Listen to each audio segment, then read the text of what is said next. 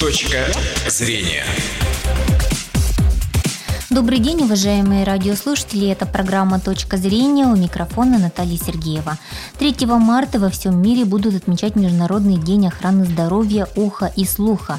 Сегодня мне бы хотелось уделить особое внимание проблеме ухудшения и потери слуха у детей. На что обратить внимание родителям, современные методы реабилитации сегодня. Об этом мы поговорим у нас в студии с нашей гостьей. Это сурдопедагог, руководитель некоммерческой организации Центр помощи детям-инвалидам по слуху рубрику «Слушарики» Лариса Черкова. Лариса Петровна, добрый день. Добрый день. Сразу напоминаю, что работаем в прямом эфире. Телефон студии 59 63 63. Звоните, ждем ваших вопросов. Ну вот давайте сначала обсудим все-таки проблему, насколько остро стоит она у нас в республике именно среди детей, нарушение слуха, потеря слуха. Ну, потеря слуха стала серьезной проблемой, с которой медики борются уже на протяжении длительного времени. Врожденные дефекты органов слуха, приводящие к глухоте, менее распространены, чем приобретенная патология. Причиной потери слуха часто становятся перенесенные заболевания, различные инфекции, неправильный или бесконтрольный прием лекарственных препаратов и повышенный уровень громкости, шума. Э, вот сейчас с каждым годом становится актуальнее проблема – это прослушивание подростками громкой музыки в наушниках такое удовольствие в кавычках может mm-hmm. стоить слуха, особенно если есть склонность к патологии. Ну и только отношение, внимательное отношение к своему здоровью поможет сохранить слух до глубокой старости. Ну вот что касается детей, то есть получается все-таки не наследство уже с маленьких лет какие-то могут быть нарушения именно такие со здоровьем связанные. Да, в Удмуртии у нас 802 ребенка имеют нарушение слуха, и с каждым годом эта цифра растет. В ходе ежегодных медосмотров, проводимых в школах города, выявляется около 200 детей от 0 до 17 лет, имеющих снижение слуха той или иной степени. Угу. Вот наушники, все эти гаджеты, как сильно они влияют на то, что ну, ребенок стал плохо слышать? Много вот таких фактов, именно связанных с наушником, выявляются? Ну, как действуют наушники? Если накладные наушники более, так скажем, мягко действуют на, береба, на барабанную ну, это большие на ушах. Да, да накладные. То внутриушные, вот эти маленькие капельки, они очень мощный звук дают, э, и барабанная перепонка колеблется с очень быстрым темпом. И если прослушивание музыки или игра там на компьютере в течение длительного времени, безусловно, приводит к, к снижению остроты слуха. Как это понять у детей?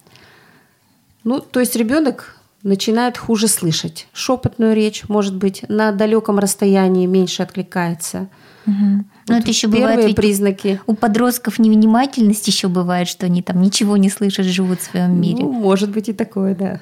А вот что касается маленьких детей, вот как на уровне младенцев понимать, что у него вот уже есть проблемы со слухом? Ну вот сейчас уже такая статистика, что на тысячу новорожденных до пяти младенцев рождаются с глухотой. Сейчас в э, роддоме уже каждому младенцу делают скрининг. То есть это проверка остроты слуха, вообще органов слуха. И если скрининг в роддоме ребенок не прошел, назначается повторное исследование. Если и повторное не прошел, тогда уже бьют тревогу врачи и родители, соответственно, начинается процесс реабилитации. Кому-то может быть показана операция по кохлеарной имплантации, кому-то помогают слуховые аппараты. Угу. А вот э, все эти операции не с какого возраста, если младенец маленький не слышит? Э, кохлеарная имплантация – это хирургическое вмешательство, вставляют электрод, вживляют электрод в улитку. Его, эту операцию можно делать, если ребенку ну, годик. Угу.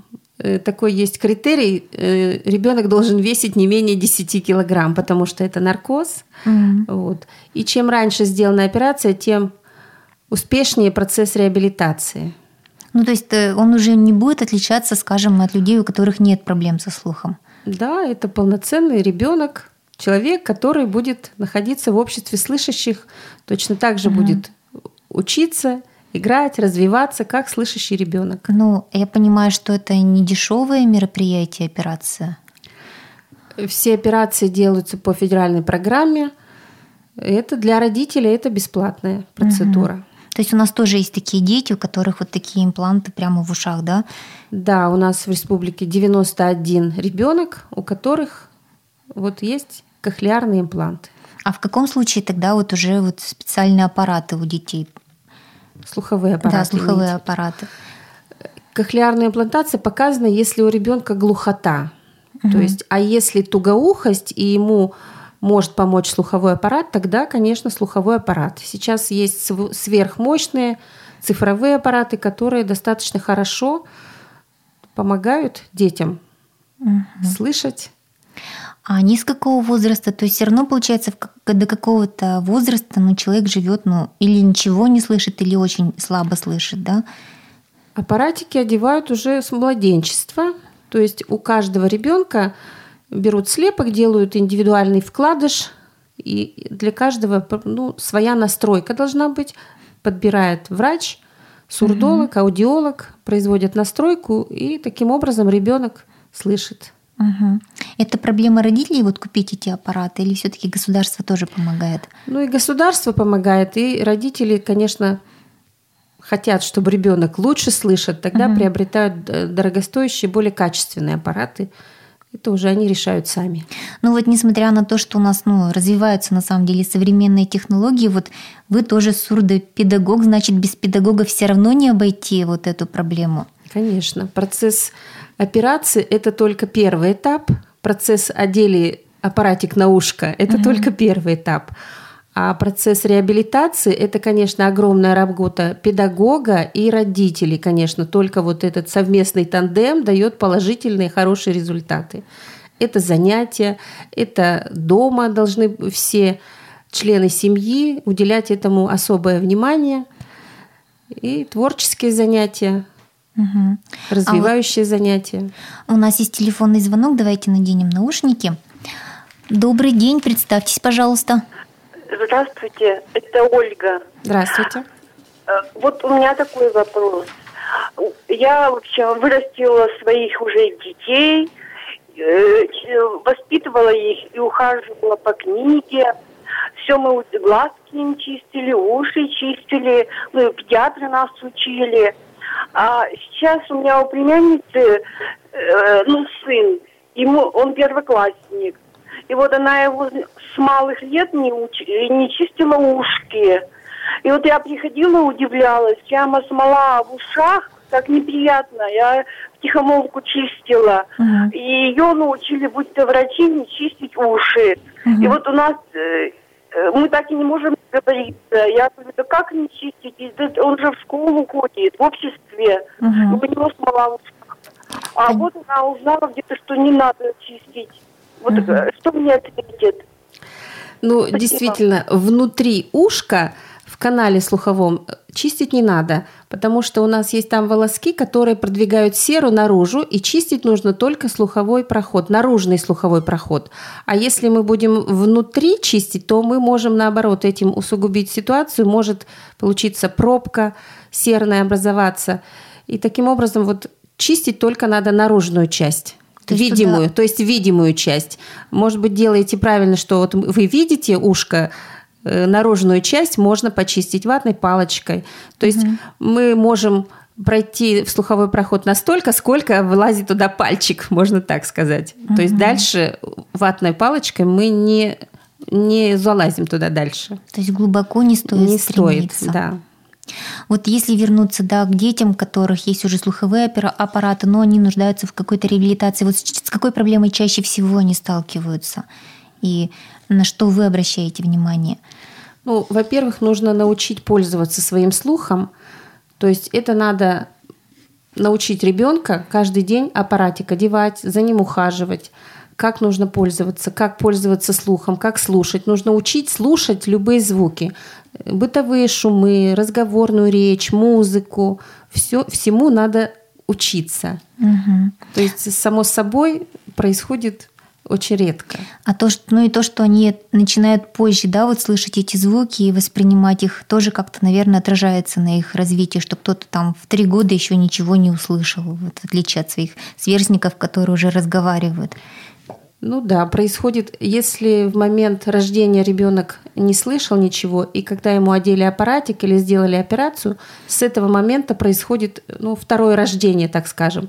И ребенок с этого возраста начинает гулить, начинает произносить какие-то звуки, звукоподражания, начинает слышать окружающие звуки. Все происходит с момента подключения вот аппарата. Угу.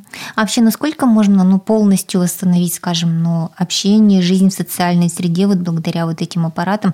И вы сказали, что все равно вот все, у кого есть проблемы со слухом, они знают вот а, азбуку жестов.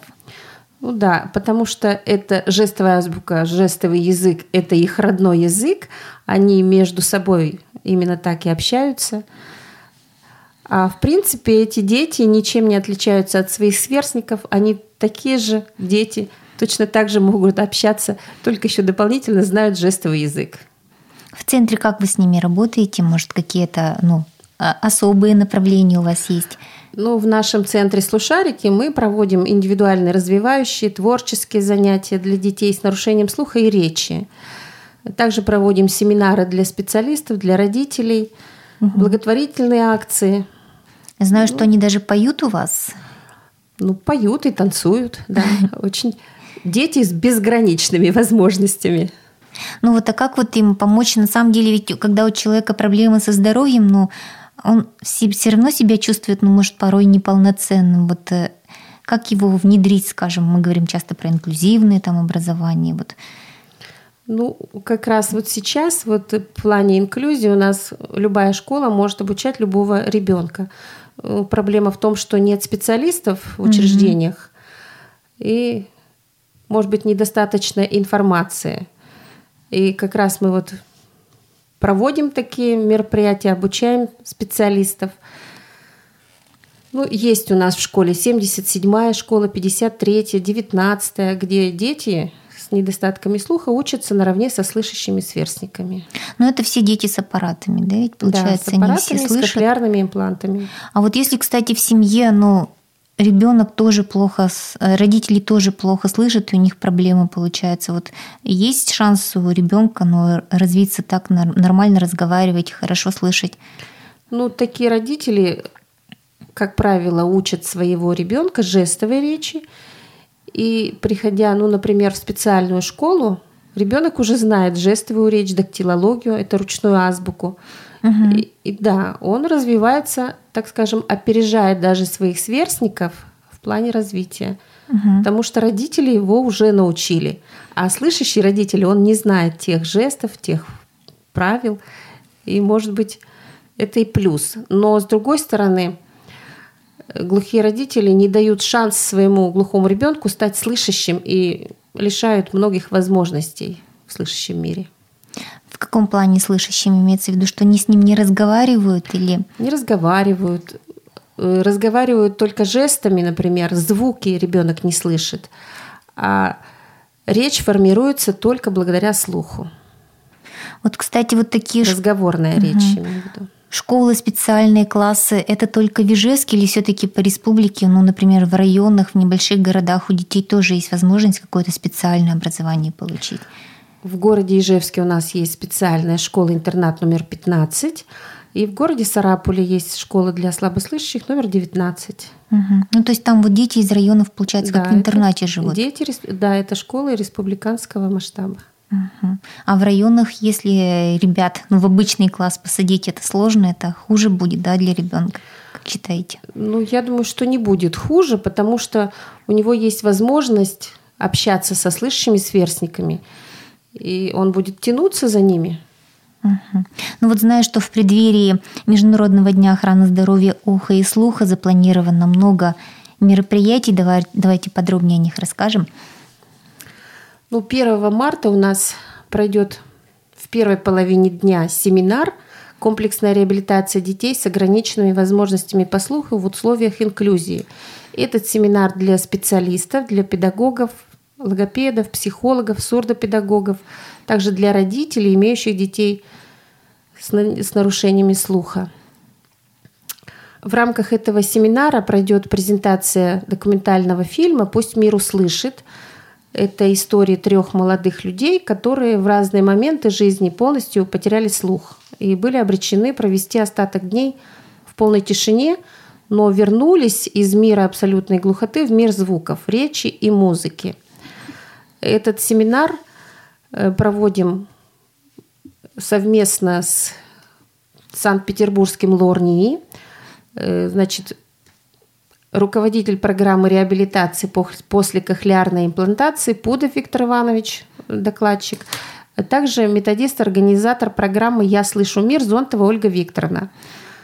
После семинара пройдут настройки для детей, имеющих кохлеарные импланты. А вечером у нас большое мероприятие, концерт для детей с нарушением слуха и для детей хосписа, который организован Центром Слушарики и инициативной группой под руководством Юлии Михалевой. Угу. Там у нас пройдет с 18.00 в ДК «Строитель».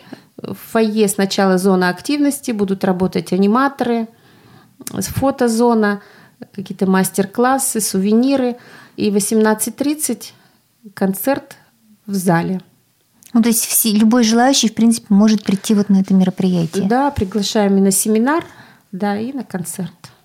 Ну вот я еще не могу успокоиться насчет того, что вы говорите, что детей на самом деле больше у нас становится, да, и наушники тоже играют в этом плане свою роль. Как можно убедить своего ребенка, подростка, что ну, не надо слушать громкую музыку? Вот какие, может быть, примеры ему привести, может напугать даже как-то? Ну, в этом плане нужно, конечно, информировать население. Вот мы проводим уже в прошлом году, позапрошлом году проводили интерактивные занятия для детей в дошкольных учреждениях, для школьников города проводили информационные То есть для всех, не занятия. именно для слабослышащих, там, а именно Нет, для именно всех? для всех подростков, угу. которые вот увлечены. Проводим такой аудиотест – где они начинают слышать, задают вопросы, им тоже интересна эта тема. И я думаю, многие задумываются, как же использовать наушники без вреда для себя. Угу. А вот, кстати, чистота, вот гигиена этих наушников, наверное, тоже определенную роль ведь играет. Ну, если, конечно, это грязно, это же может быть инфекция, тоже это дополнительное инфицирование и болезнь. Угу. Куда обратиться, если возникли вопросы у наших слушателей? Проверить слух. У нас есть детский сурдоцентр. Это Республиканская детская клиническая больница Ленина 79.